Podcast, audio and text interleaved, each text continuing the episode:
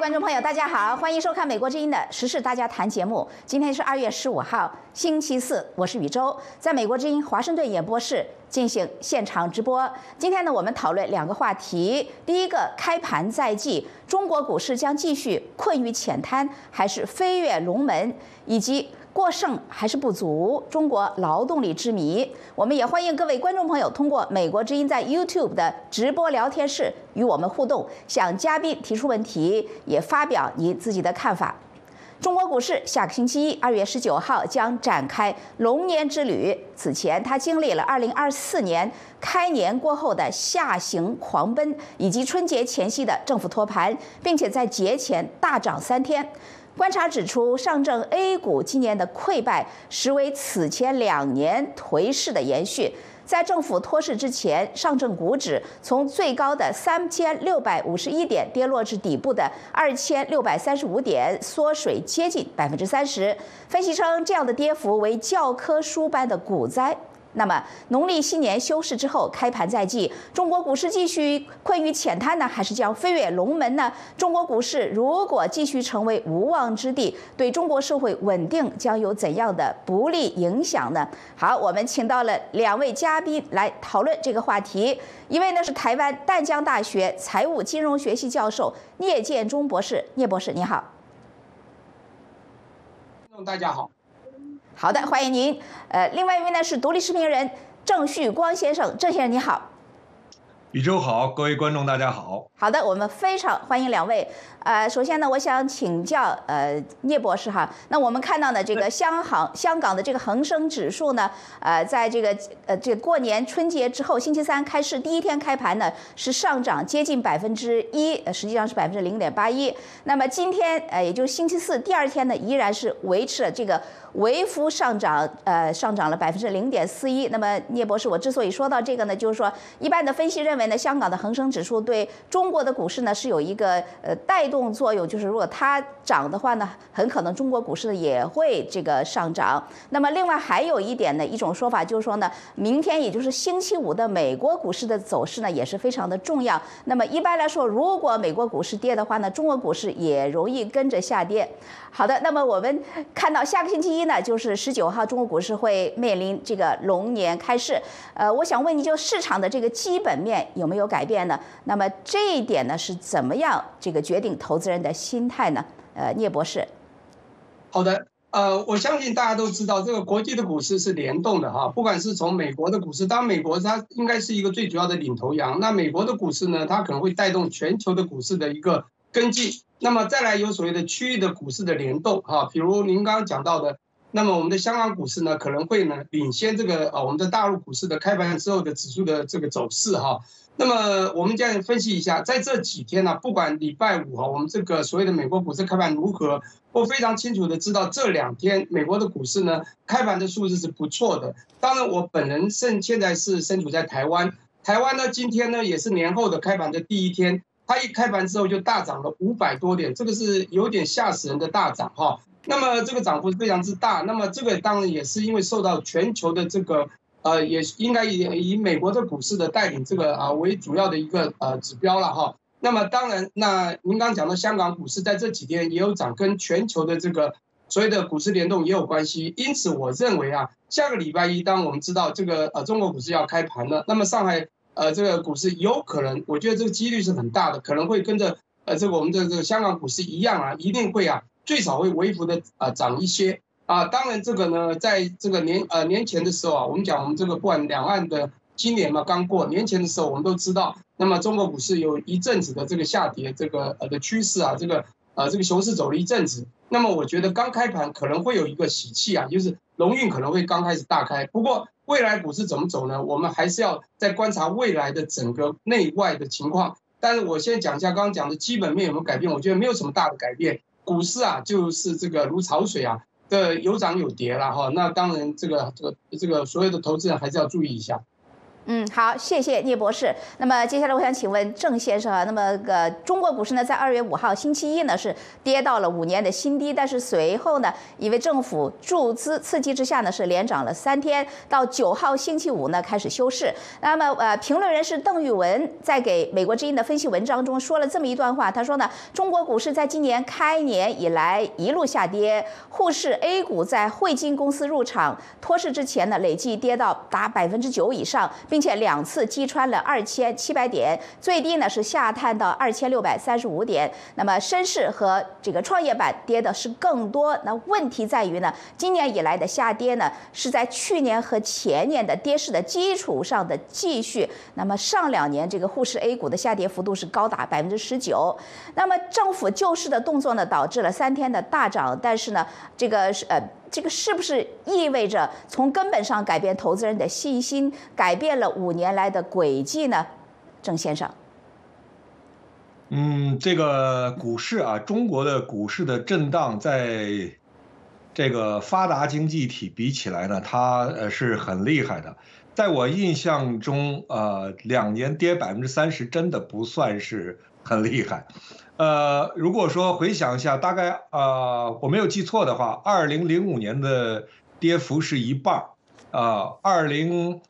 一八年啊，就是经过了两年大涨之后呢，它的跌幅呢是百分之七十，啊，这个我我印象是如此。所以呢，如果说疫情两年到现在啊，跌百分之三十，呃，真的算不了什么。但是呢，主要是这个跌之后的政治反应。股民的反应啊，这个非常厉害啊！我们知道这个中国是二零零一年入市啊，入市之后呢，中国的经济实际上呃可以说是突飞猛进，尤其是在呃胡温的那十年是百分之十的增长啊。那么到了习呃习近平的十年，那也是啊，从名义数字是百分之六的增长。那么这个中间当然有这个经济结构的问题，但是名义的 GDP 啊是一直在涨，房价一直在涨。那么在这样的情况下呢，呃，股市呃一直呃表现不好啊，它是有一个非常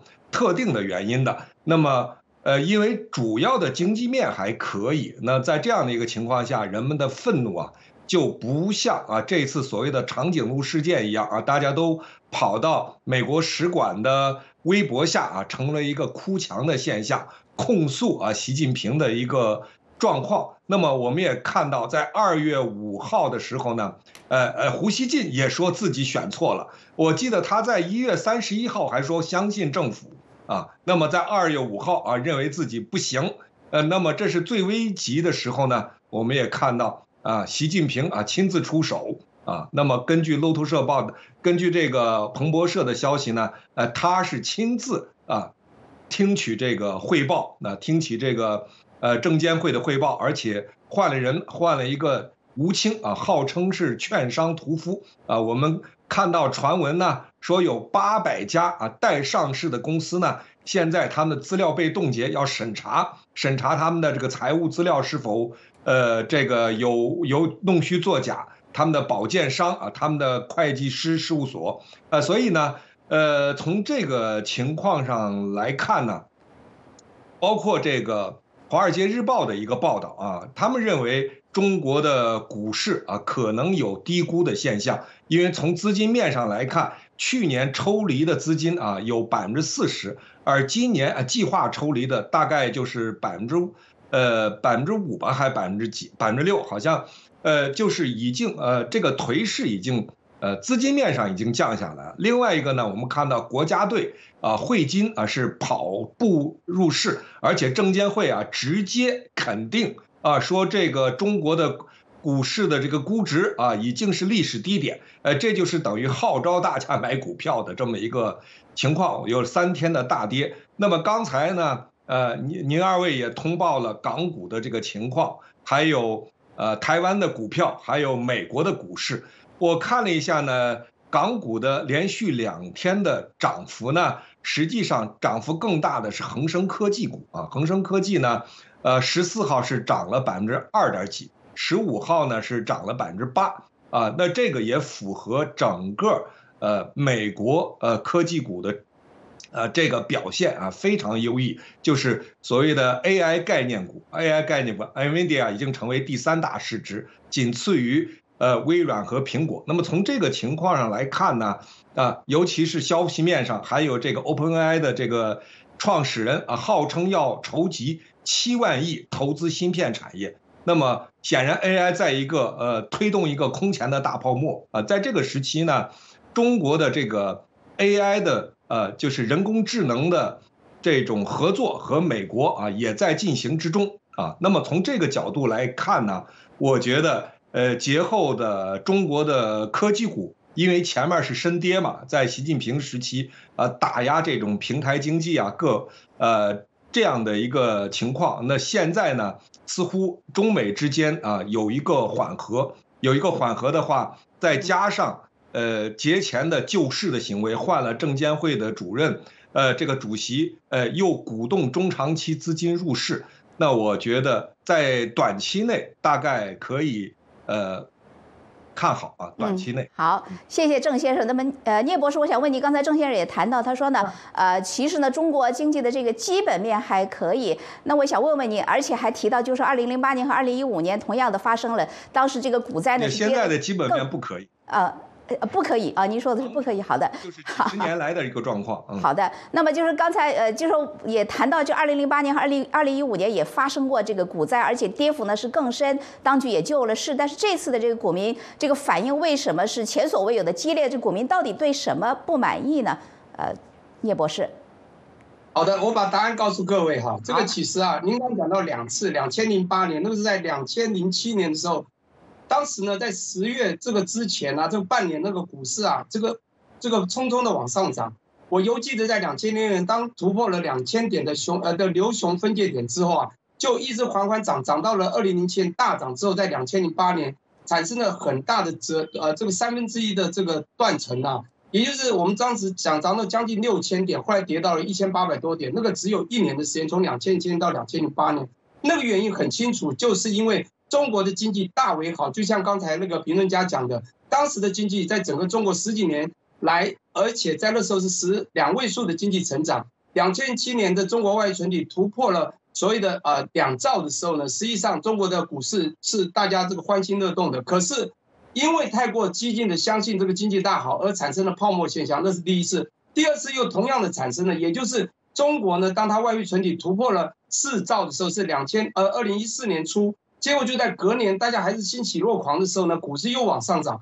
又冲到了当两千零八年的一个非常高的高点，也就是又是到将近所谓的六千点，那个时候最高点是在五千一百七十八。好，那不管怎么说呢，这二零一五年的这个六月啊月中，可是没有想到呢，很快又马上又跌跌折又折腰了，折半了。我的意思说，这两次都非常明显，是因为景气相当好，中国的外存率也高，经济一直在两位数经济成长之下。中国人信心蓬勃啊，也因此产生了泡沫现象。那两次呢跌都是泡沫，大家都知道经济还是好的，但是呢股市呢，因为我们被我们冲高是我们自己人造成的。这一次不太一样哦，这次非常明显的是因为国际产生了三只黑天鹅，其中有两只啊非常重的影响到了中国，也就是啊第一个就是美中贸易战，当美中贸易战从外围打到让外。后来的外循环水打不进去，内循环也没有办法用外循环的水打进内循环的时候，整个中国的经济就自爱难行了。第二个呢，黑天鹅就是我们的 COVID-19。COVID-19 呢，虽然在二零二二年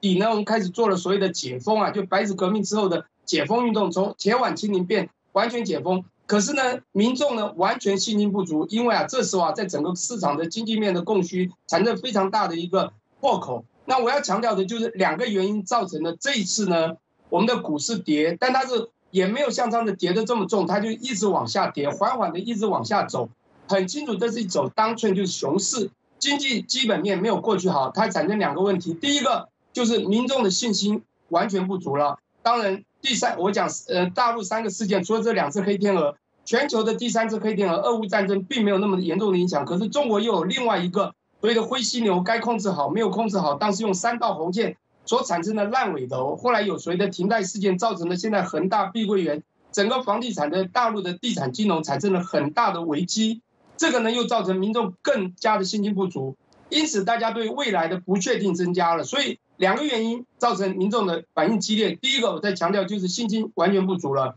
那么也不太消费了。第二个原因很明显，就是俺涉政体这是我们经济学、财务学里面所强调的一个风险指标，就是不确定性。因为美国对中国到底科技还要打多深，以及啊，中国在所谓的铁腕清零改成完全解封之后，还能够让它呃能够顺利走多久？这个所以在整个基本面看起来不太好，但中国的政府政策又一直想要加码这个益注，不管降息降准等等，都还看不到未来的前景时候的不确定性，造成了这一次啊的情况就不太过去，呃，跟过去一样。即便没有过去跌到这么惨，就是三分之一以及二分之一，就是两千零八年还有二零一五年，但这一次呢，因为它虽然缓降，但是不确定性增高了，信心降低了，不足了，这两个就是主要。没有那么激呃比较激烈的原因。嗯，主要是谢谢聂博士，主要是老百姓感到前途未卜哈。那么经过您的分析呢，让我看到就是中国的这个股市和它的经济的整个前景，可以说是处在一场这个呃各种因素组成的这个完美风暴的这个风暴眼中。好，接下来郑先生，我想问您，就是我们来回到投资人的这个处境啊，我们也都知道，这个中国人投资呢，它的这个渠道是非常的狭窄，主要呢就是楼市和股市。那么现在已经这个楼市这条腿已经折了，那股市也是折了，那么这个呢，对投资人来说意味着什么呢，郑先生？嗯，呃，因为在中国的这个投资回报率是持续下降的啊，这个和中国的股市成长是一个因果关系，因果关就是中国的经济成长，呃，成长本身就会导致呃，在这个中国地区的这个投资回报率的下降。那么，在过去的十呃这个十几年嘛，基本上做呃做这个房市啊，这投资房市基本上是顺风车啊。我听说很多人的呃这个呃丈夫去创业啊都赔了钱，但是呢太太呢买房却挣了钱啊。那么。呃，而实际上呢，从这种风险性上来讲，那从单纯的这个结构看，买房的这个杠杆要大得多啊啊！你像这个首付百分之二十，这就是五倍的杠杆，一般很少啊，除了职业的投机客，很少在股市上做融资融券的啊。呃呃，有多少钱买多少股，但是呢，呃，这个呃似乎不能给他们一个很好的回报。一个方面呢来讲呢，因为股市的这个投资实际上是要求比较高，表面看门槛很低，开个账户就可以买。但是呢，你要求你要做一个合格的投资者，你需要读得懂财务报表，你需要了解这个行业啊行业的这个竞争状况，你需要了解这个市场。那么从这个三个点来讲，应该说百分之九十五以上的散户就被淘汰掉了啊。那么中国的这个股市一个很不很不好的一个状况，就是说股散户占大头啊，两亿啊两亿的这个股民啊，还有大概六亿的基民是吧？两亿的股民，那么股民的数量还是很大啊。那么这也说明了一个啊，说明那个这个股市现在处于一个不成熟的一个状况。那么人们买房的话呢？尽管看着这个杠杆很大，但是呢，第一个来讲，人买房会很认真的。啊，一般买房的决策很少像股民一样随时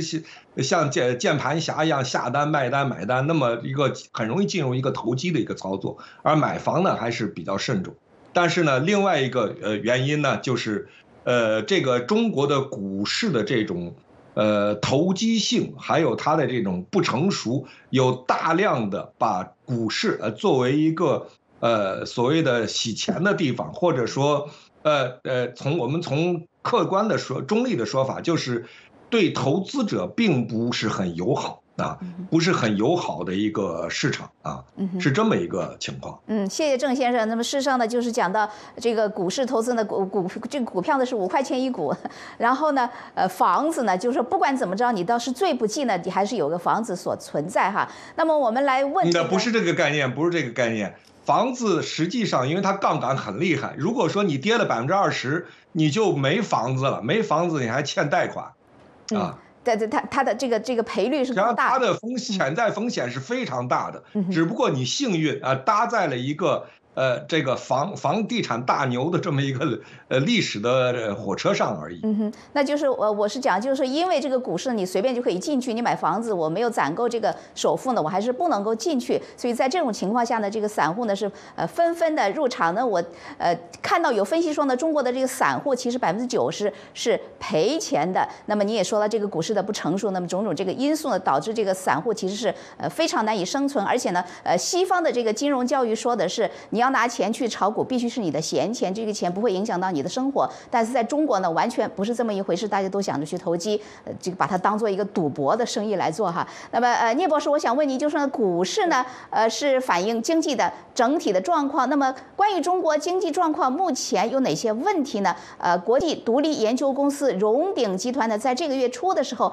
刊载了一篇分析文章，它的标题呢是《北京的沉默震耳欲聋》，呃，这个相当幽默的一个一个标题哈。那他提出呢，这个经济问题是在哪里？比方说，包括您刚才也谈到一些，对不起，就是烂尾楼、地方政府债务和地方的财政能力、家庭消费、资产管理公司和坏账管理，以及资本外流和汇率管理。这几个原因，那么这个文章说呢，这些显而易见的经济问题呢，北京政府没有致力于拿出具体的方案来解决。那么这一点您怎么看？这不是不是北京根本拿不出方案呢？那么这些问题的存在加上政府貌似解决不了，那么是不是让投资者的不信任感雪上加霜呢？聂博士。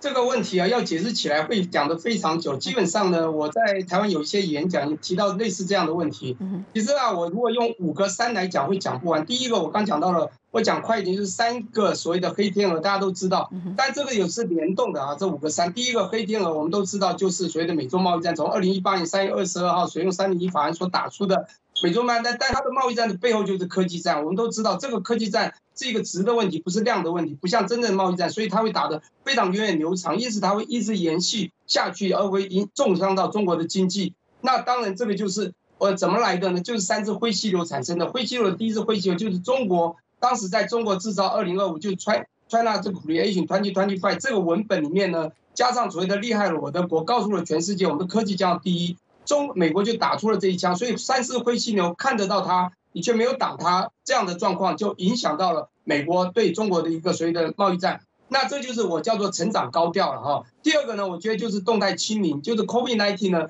是一只灰黑黑天鹅，但是呢，你用的动态清零的，你用的过之了，这时候呢，我们讲不管是减费减税。让中国的这个财政呢不断的开销，而你的收入又减少，在这个支出增加、收入减少之下，产生它很大的这个财务破口，甚至啊债务也不断的这攀升。这是第二个，也就是灰犀牛动态清零，这是灰犀牛看得到你不该做你做了，但这个呢是因为 COVID-19 这只黑天鹅产生的。第三个，我觉得最重要，就刚刚就提到，就是啊，刚在二零二零所定出的这个习近平讲的说，房子是用来住的，不是用来炒的嘛？这句话我想大家都耳熟能详。那就产生了三道红线或三条红线，这三条红线的确非常严重，打压中国非常急望一时的所谓的房地产。中国的地产金融是非常重要的，因为中国的买房子是没有地，因此呢，地产金融是中国最大的税收来源之一。那么，因此中国从这个枪杆子金融的第一波、第二波的所谓城乡互助金融，到所谓的地产金融，却因为地产这个金融，因为三道红线，使得很多大的建商，我刚刚讲到，不管是恒大事件哈。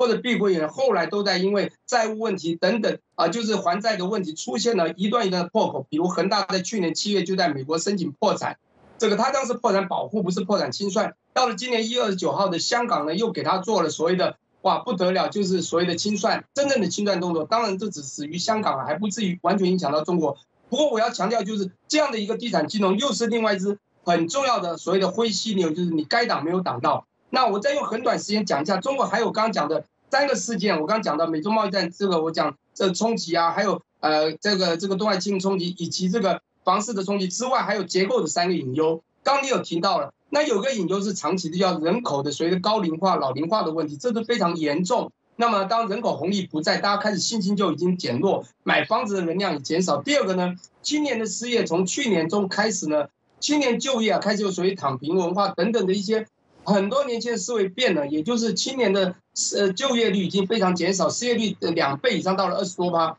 这样一个年轻人在二十岁左右的年轻人失业，造成中国的所谓的呃所谓的这个劳动力也下滑了，那当然信心就更为减少。第三个呢，还有一个很重要原因就是你刚讲到政府债务不止啊，还有家庭债务双双提升。那么当这样的提升，就让大家觉得这个呃我们的金融的流通就减少了，那当然造成所有的民众信心也消减少，那我们的投资动能也就下降了。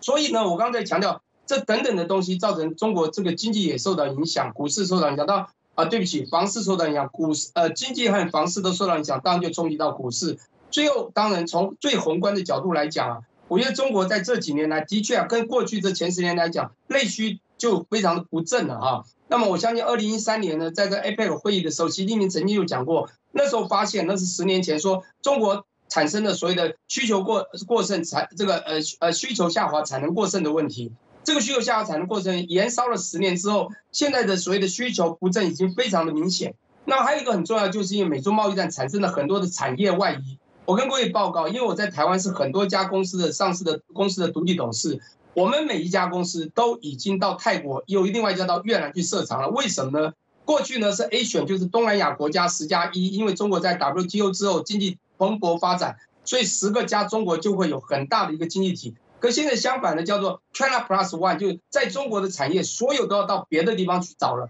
不管是两个规格或完全撤离，这个所谓的产业移转非常之重要，对中国经济的确很大打伤。第三个东西就是最近的出口衰退。当然，这个跟我刚刚讲的美洲贸易战以及这外循环的水打不进去有关，所以我觉得这整整的东西啊，不只是刚才你讲到那个呃某某这个讯息啊，这个报道所讲出的氛围，再分析下去，这些都是问题。好，那最后我要讲一个，因为时间有限，我很简快的讲一个答案，就是中国有没有办法救它？我认为是有希望的，因为我对中国是有信心的。那因为什么呢？我觉得中国它比较呃，从某个角它不太民主。他比较属于独权，但独权的人呢，他只要执政者呢，他不管他自己有没有为自己利益，但他执政者只要想为国家好，他可以比较所谓的集团策略、集团这种动作，他可以要求，比如在金融面要求我们的关谷银行的全部的降准降息等等的，他有非常多的筹码可做。也就是啊，中国呢，假设要去追一个女孩子，他可能会说啊，我送你一个表，送你一个大餐吃，好不好？结果这个女孩子还是不要他。可过一阵子，他哎，你还不喜欢，我就送你一个房子，送你一个车子。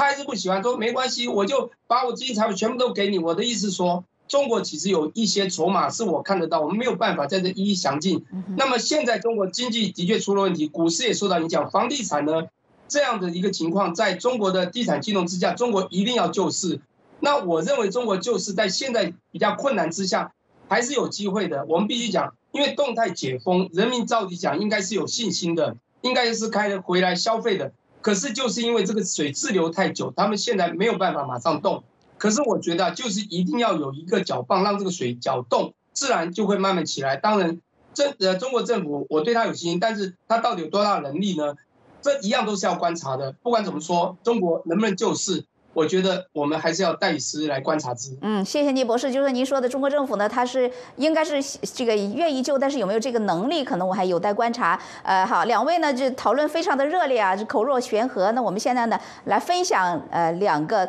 推特网友的评论。呃，一位呢是 Turgot，他说呢，只要习还在位，就无法扭转经济的颓势。无法没有能力。那么，首先，人民希望走向自由民主，他却将专制说成发展动力，当特色加以坚持，让人民看不见希望。其次呢，他搞上来的那群官员跟他一样愚蠢，把伤害经济与民争利米这个民争利当做与争名夺利当做新中国特色社会主义城市建设，在积极有为的破坏经济繁荣。接下来一位是 What the。呃，他说呢，习只希望老百姓全变穷苦人，只有这样才无力反抗、无力颠覆。试想，如果老百姓都富有了，大部分人有能力高端消费、出国、全球理财，那是习就怕被推翻、被打倒了。好的，接下来我想请问郑先生，那么关于中国股市本身的这个问题哈，呃，美国之音的国士光熙认为有两个现象呢，也是克服不了的，一个呢就是谎言和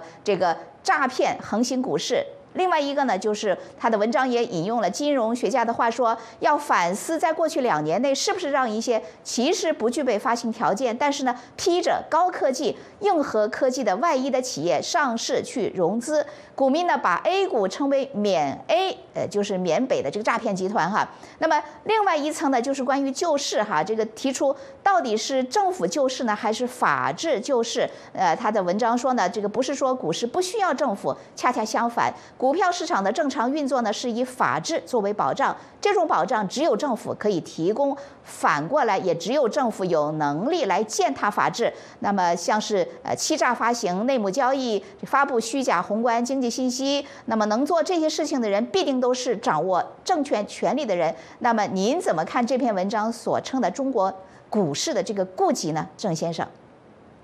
中国股市呃是整个中国这种政治经济体制的一部分啊，它的表现也是反映了它的一些问题。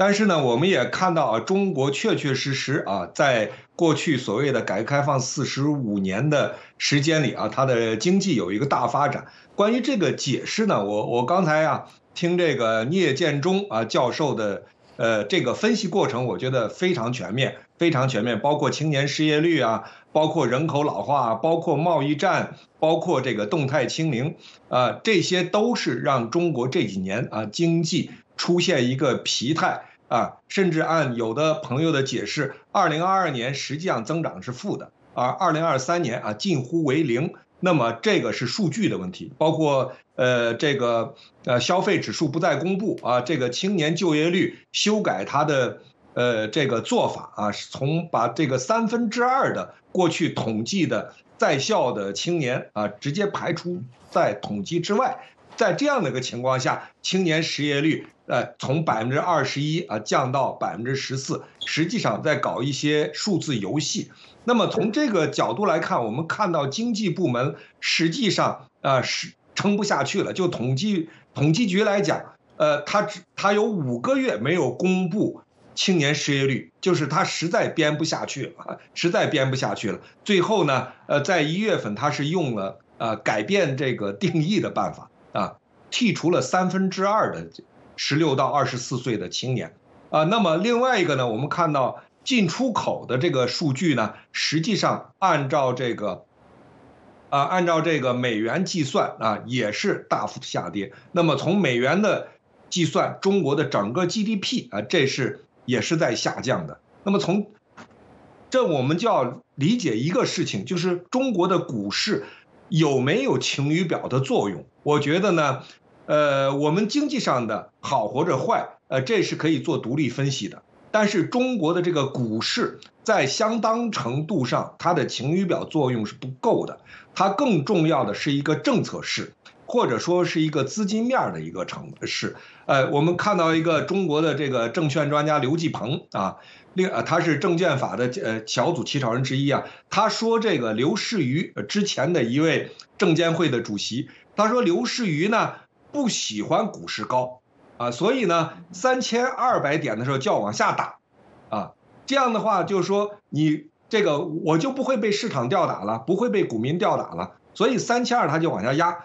两千八，他就往上抬，而抬的呢是通过中证金，所有的融券卖空都是通过中证金，通过国家队来做的。实际上呢，刘士余他讲了一个真相，就是过去的中国的股市是政府一手操纵的，是国家队坐庄的。那么这一次救市为什么要救？那么我们看到两千八入场，结果跌到两千六，这意味着什么呢？国家队深陷其中，必须救啊！救出国家队之后又是什么一个状况？我觉得呢，中国股市确实很难反映经济实态啊。要搞清这一点，我觉得就要看中国的政策工具还能用多少。就是作为一个政策市，作为一个资金面的一个呃股市呃资金市，它能够做到什么程度？我觉得呢，两位这个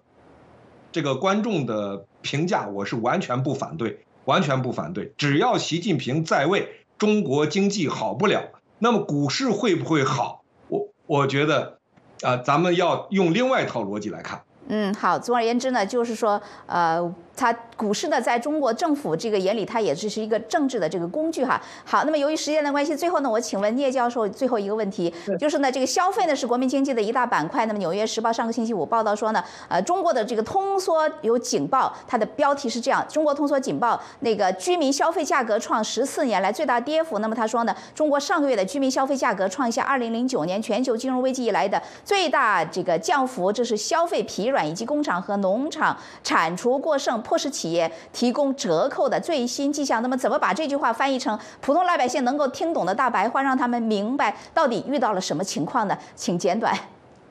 OK，大白话简短哈。OK，我刚刚讲了，这个现在在中国整个经济是不确定很高之下，造成民众消费信心，这个信息呢就大为减少。那么消费金减少很简单嘛，大白话就是不想到街上去买东西嘛。那么不买东西，店里面呢这个产能又过剩，还是有很多货 stock 在里面。去年还产生全球的所谓的库存风暴，当然这库存不只是原物料库存，包括你商品的库存，卖不出去，你东西要不要降价，甚至要维持价格，所以你就会产生通缩嘛。这个答案非常简单。从经济学的基本原理就是供需失调了。那么供给太多，需求呃需求不够，那么当然这个价格就会降低。那么那当然这个你知道，信心不足就是造成需求下降更主要一个原因。所以白话很简单，大家不想买东西，商店都卖不出去，就通缩啦。所以十四年最严重通缩就产生了，就这么简单。不过如果还有时间，我想补充一点，我身处台湾，我不赞成共产党的集权。可是我认为我跟两个观众想法不一样，您可以呃就错怪我没关系。我认为中国是有机会的，因为中国在这十几年进程，我看到中国的大势破例，加入 WTO 的中国经济型成长。共产党虽然集权、独裁、不民主，但是中国所走的路是我很肯定，因为很多我到国外、到日本、到美国这几次都碰到很多中国人，只要反共的把习近平骂的破呃破头烂铁。但是我认为习近平并没有那么糟，他只是一个人。他是在这位置，他会想要保护自己的，把皇帝帽拿掉，自己连三任。可是我觉得他心还是想为国家好，所以这个国家我觉得越走越稳。只是因为美国的关系，美国的这个东西排除中国很快就会成为世界第一，那就是中国梦，两个中国梦。第一个在二零二一，在一呃所谓的二零一成的这个全球这个呃脱贫呐，就是小康世界已经达标了嘛，超标。就是当一九二一年建党建军之后的百年梦，第二个百年梦是在二零四九，就是一零四九到二零七要见到中国要全世界最大的所谓的制造最大的强国，只是这个强国梦呢被美国压住了，打击它不能成长。只要中国人全部向呃四海中国人全部能够为中国的民主啊意识发声。为中国呢这个底气呢去呃挹注它的能量，我觉得中国是有办法在全球走到第一的，也就是啊美国啊第一个啊，谢谢您，这是我对他的信心。好，中国需要自由哈。好，那么呃谢谢您，那我最后分享一则 YouTube 网友的这个呃评论。他的名字叫答案。他说呢，释放改革讯号才有可能提振股市。但是改革开放是邓小平路线，习是不可能走邓路线的，那样权威就没有了。好，以上的时间关系是今天第一个话题的讨论。我们非常感谢台湾淡江大学财务金融学系教授聂建中博士以及独立视频人郑旭光先生参加讨论。嘉宾发表的是。个人观点不代表美国之音。稍后我们将讨论第二个话题：过剩还是不足？中国劳动力之谜。我们休息一下，马上回来。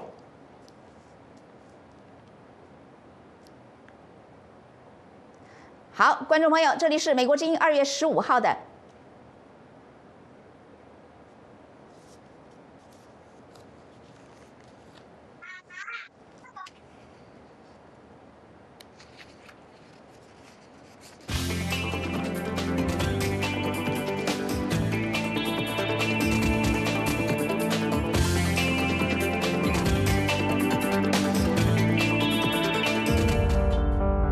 在变化的时代，世界似乎充满不确定性。我们所闻并不反映我们所见。我们寻求事实真相。当我们只被告知故事的局部时，我们失去了信任。在危机时刻，我们的梦想、希望和期盼明天更美好的祝愿。赖于新闻自由。在美国之音，我们为您带来的报道是人们冒险去观阅的。我们把世界连接在一起。并伴以事实真相。在美国之音，我们向您展示完整故事。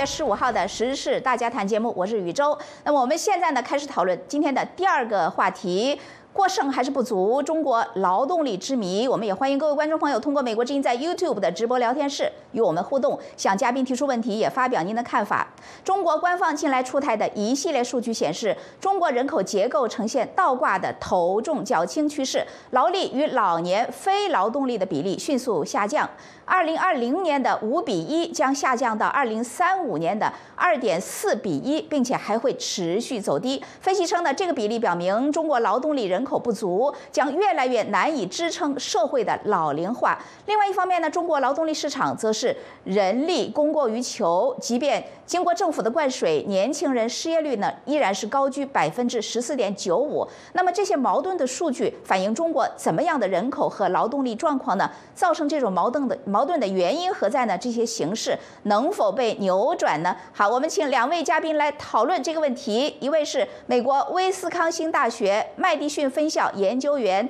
大国空巢作者易富贤博士，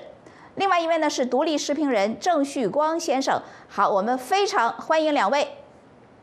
啊，首先第一个问题呢，哎，你好，呃，第一个问题呢，我们来问易博士哈，这个关于人口的这个倒挂，您说过，就是六十四岁以下的劳动力和六十五岁以上的这个老年人的比例呢，在二零二零年五比一。到二零三五年将是二点四比一，到二零五零年会下降到一点五比一，就是一点五个年轻人养一个老年人。那么看来呢，这个年轻人与劳动力不足呢，呃，是一个没有悬念的这个长远的趋势呢，呃，是不是这么一回事？那么还有呢，或者说它是不是可以像股市一样还有反弹的可能性呢？易博士，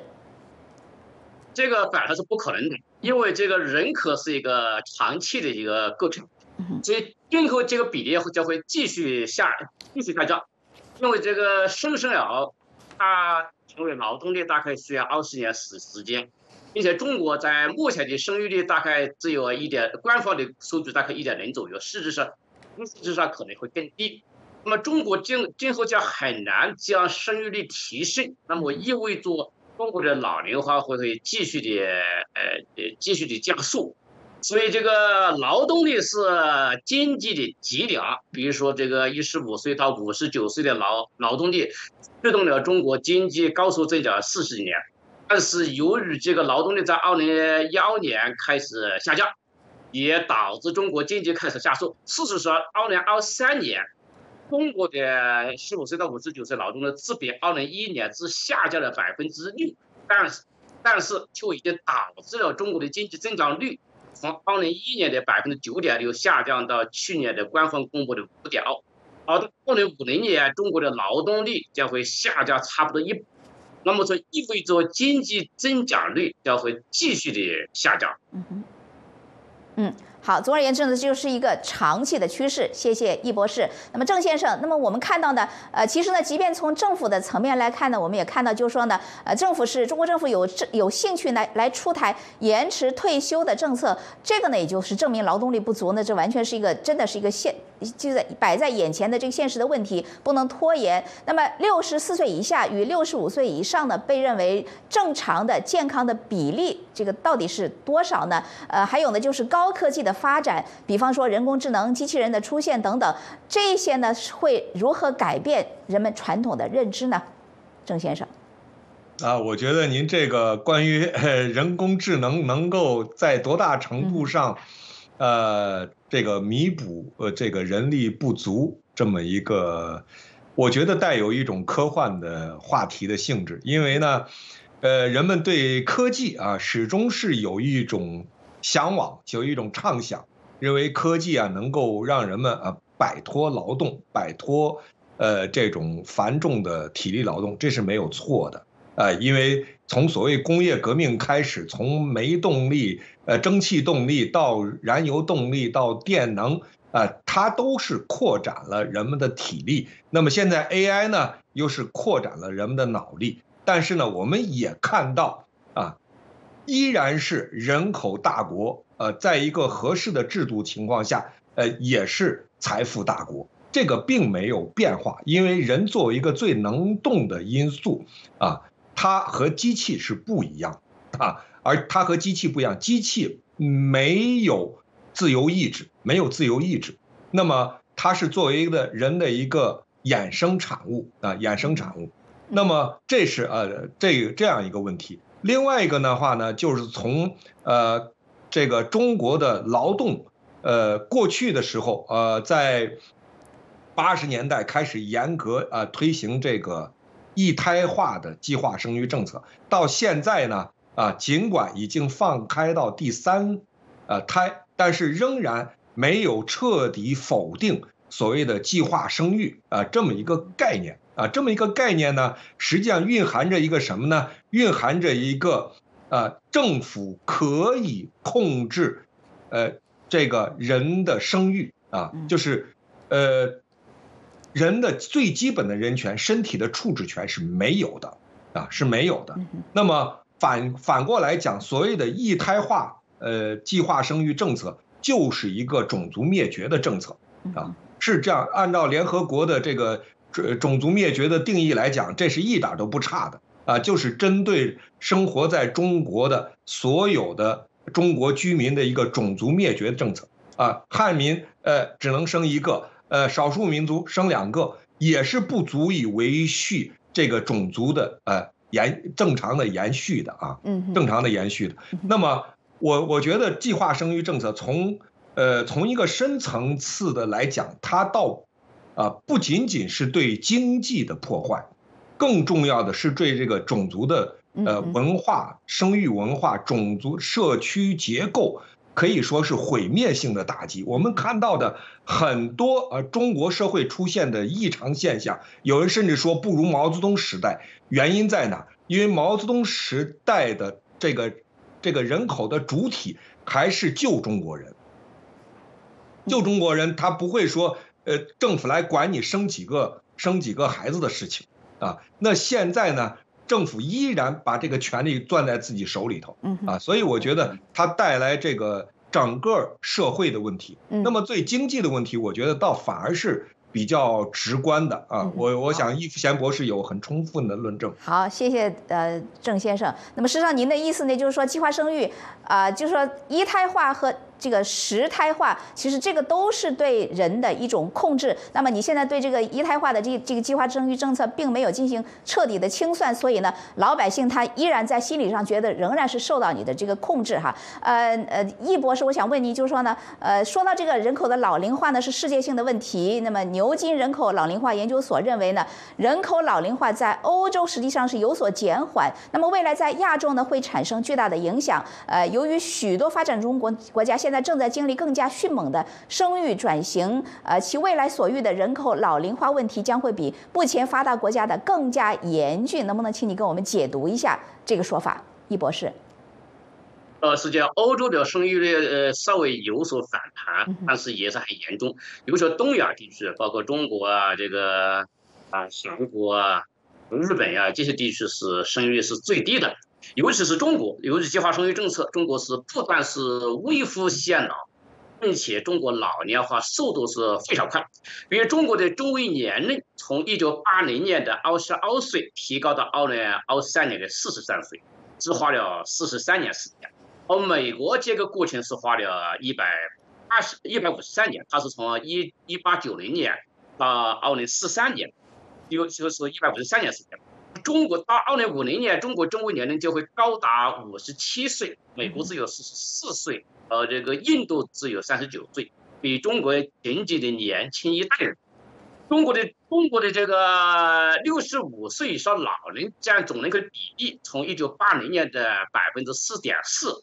提高到二零二三年的百分之一十五，只花了四十三年时间。美国从一九一二年到二零一七年。他只花他花了一百零五年时间，所以到中国二零五零年的六十五岁以上老人占比将会高达百分之三十五，而美国只有二十四，印度只有百分之一十五，相当于中国二零二三年的水平。所以中国的老龄化速度是非常非常快的。嗯，好，谢谢易博士。那么，呃，郑先生，我想问你，我实际上您刚才提到了关于这个人工智能对这个人口结构变化会不会有什么，呃，会让人这个改变观念哈？就说是科幻色彩。那么，我想还有一个问题就是有点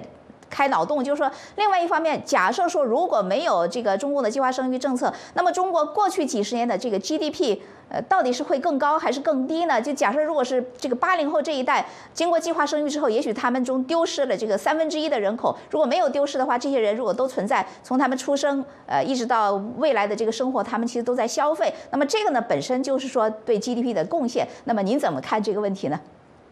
啊，这个是非常有趣的一个话题。如果说从静态分析上来看呢，呃，因为计划生育政策就是。呃，一对育龄夫妇只生一个孩子，呃，这意味着什么呢？这意味着有更多的财富是没有用来进行劳动力资本的养成，呃，这是管未来借来的成长，未来借来的投资基金和消费啊。那么包这个中间，我们也说有富人的积累，有政府的税收啊。那么实际上压低了啊中国人的这个居民的。这个收入在整个 GDP 中的比例啊，那么中国政府也有庞大的资金去做各种各样的基本建设，而这个基本建设中实际上很多是白项工程啊，是就是没有效益回不来的。但是呢，这些向未来借来的钱都变成了 GDP 的增长啊，不光呃，你譬如说这些房子啊，建造了那么多的几亿。几亿栋房子啊，建造了那么多高速公路不跑车的高速公路，还有高铁啊，在这个人迹罕至的地方也建造高铁。那么这些都是管未来借来的成长。那么在计划生育政策，它是管未来的需要的青年人口借来的成长，因为这些青年人口没有产生。按照呃计生委的说法，也中国的计划生育呢有三亿人没有没有出生。啊，那么这三亿人，你要从他出生到二十岁，你得投入多少啊？投入多少资金？他只是消费，并不并不贡献这个，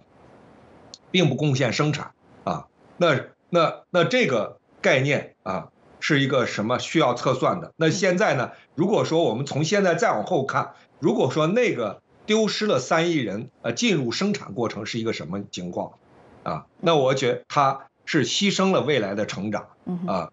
是借来的。过去的这个所谓的四十年高成长那种，相当一部分是从呃用计划生育政策借来的未来。嗯哼。好，谢谢郑先生。那么事实上呢，就是他在二十岁之前他在消费，那么这个消消费本身呢是刺激这个经济增长，对不对？好，那么接下来易博士，我想问您关于中国的这个劳动力市场啊，那么目前来看呢是劳动力明显的供过于求，那么以至于政府都要修订这个失业率，把它拉低哈。那么到底这个是什么原因造成的？那么这个表现下面的这个真相又是什么呢？易博士，易博士能听到吗？呃，好像好。那么郑先生能不能给我们分析一下，就是说，呃，这个劳动力人口过剩，这到底是怎么一回事呢？啊，我先说你刚才前面一句话，消费对经济的意义。嗯。啊，这个呃，消费是可以记到 GDP 里头的，但是呢，孩子的消费是有另外一个一含义在，它是一个健康的劳动力养成的一个过程，它是一个投资过程。你要从经济分析上来讲，它是一个投资，啊，它是一个投资。这个投资没有，没有，你想消费和投资都是进入 GDP 的，是这一部分啊。你你从计算的时候，你可能计算成消费，但从经济学意义上来，它就是投资。嗯，明白了。它是健康劳动力的生成，这一部分没有投下去，未来你不会有收益。嗯，所以养老出现问题，人口老龄化、少子化，这个对经济。成长是一个灰犀牛，是个硬约束，肯定是一个硬着陆的一个事情。好，那郑先生，那么从另外一个角度，我们来看看啊，就是说，呃，中国现在有一个说法叫知识性劳动力过剩，这个这个讲法啊，那么这个现象之所以出现呢，跟中国的这个社会的平等啊，还有这个传统文化有怎么样的关系呢？郑先生？呃，我觉得这个没有什么关系，就像八十年代有一个话叫做，呃，这个拿手术刀的不如这个，拿剃头刀的。呃，搞导弹的不如卖茶叶蛋的，这只是说明了一个，呃，这个医疗的市场化不足，或者说搞导弹的没有国家购买，啊，它是一个纯粹的政策问题和市场问题，而不是呃，而不是说呃这个知识化的这这个劳动力过剩，而是说你这个知呃你这个这种知识。可能不是呃市场急缺的，或者说是供大于求的。不不管你这个东西再高大上，如果说在市场上你的边际的供应大于边际的需求，你就是降价的趋势啊。实际上呢，就是中国的这个呃大专的毕业生啊，迅速的从从这个二十世纪初的一百万，现在是一千万。呃，这个当然带来一个巨大的。呃，所谓的普通高校的大学生的呃供应，而实际上一般工厂需要的是什么呢？呃，一般工厂需要的是技师，需要的是技工，啊，需要的是研发人员。嗯啊，那么这些人的过去啊，他们往教培上走，往这个平台经济上走，而现在这些都被。习近平亲自捣烂了。好，谢谢您。好的，呃，易博士，那么关于这个中国的劳动力市场，那么目前的这个劳动力供过于求呢，到底是什么原因造成的？易博士，这个是与中国计划生育有关的，因为中国的青年失业率高，劳动力过剩，主要是因为中国的内需不足，而内需不足又是因为独生子女政策减少了儿童的比例，因为愿意为小孩花钱是一个父母的一个本能。从医药产品到这个玩具啊、教育啊，儿童的消费驱动一个庞的产业链，所以这个在全世界来看，就人到十四岁的儿童占总人口的比例，它与消费力是正相关的。中国的独生子女政策导致中国的人到十四岁的儿童比例占总的比例从一九八二年的百分之三十三下降到二零二三年的百分之一十三。就是导致中国的境内消费从呃占 GDP 的比例从一九八三年的百分之五十二下呃五十四下降到现在的只有百分之三十七。那么就说这些是什么原因导致政府就越来越长？比如说一九八一九八二年，一个主家庭生三个小孩子的话，他那个时候他需要居民可支配收入占 GDP 的百分之六十七十才能养家养活家人。是由于独生主义政策，导致现在主这个中国的政府越来越大。中国的目前，中国的居民可支配收入是占 GDP 的百分之四十四十三，呃，国际社会是占百分之六十到百分之七十，那么就导致中国的消费之间 GDP 的百分之三十七，国际社会占百分之六六十。那么就说这个内容方面，这就导致中国的相对于中国内需市场额外过剩了上亿的劳动力。另外一方面，独生子女政策呃导致父母望子成龙，去年有超过一千一百万这个大学毕业生。大学毕业生他不是从事农业、工业，他主要是从事第三产业。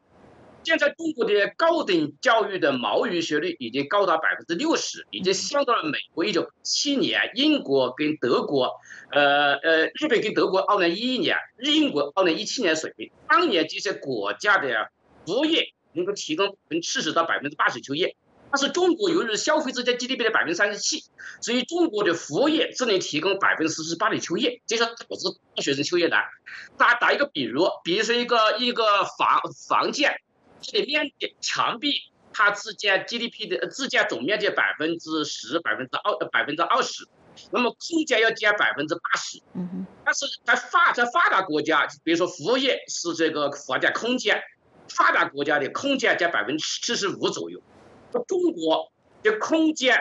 的服务业只占百分之四十八，中国百分之五十以上是墙壁，那么这么厚的墙壁，这么小的这个这个空间，这些导致住的非常的呃非常的拥堵。嗯以前中国的靠这个靠出口来缓解的这些压力，现在中美贸贸易战导致中国的产品占美国的出口的呃美国进口比例，好从二零一年的百分之二十二，下降现百分之十三。好的。